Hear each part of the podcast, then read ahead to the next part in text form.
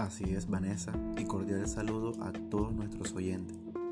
Empezaremos con que la gamificación es un tipo de aprendizaje que gana terreno en las metodologías de formación debido a su carácter lúdico, pues que éste facilita la interiorización de conocimientos de una forma más divertida, que genera también una expectativa positiva en cada uno del usuario, en este caso los estudiantes.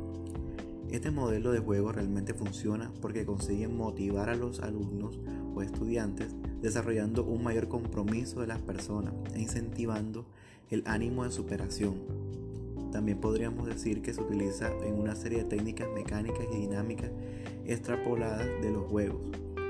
La técnica mecánica es la forma de recompensar a cada uno del usuario, como les decía anteriormente, en este caso todos los estudiantes, eh, en función de los objetivos alcanzados.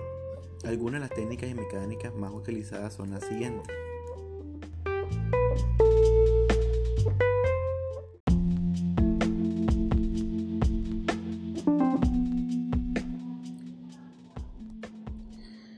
Bueno, primeramente tenemos la acumulación de puntos. ¿En qué consiste esta acumulación de puntos? Aquí se asigna un valor cuantitativo a determinadas acciones y se van acumulando a medida que se realizan.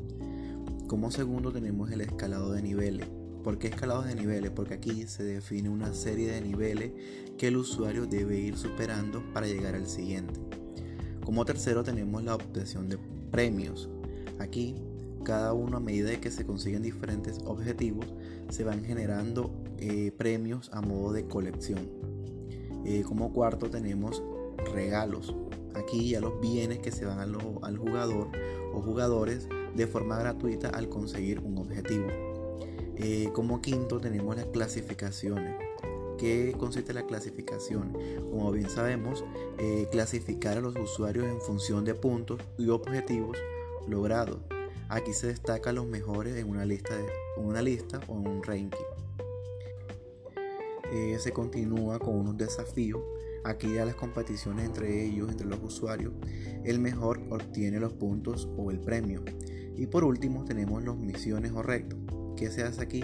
Se consigue resolver o superar un reto u objetivo planteado ya sea solo o en un equipo.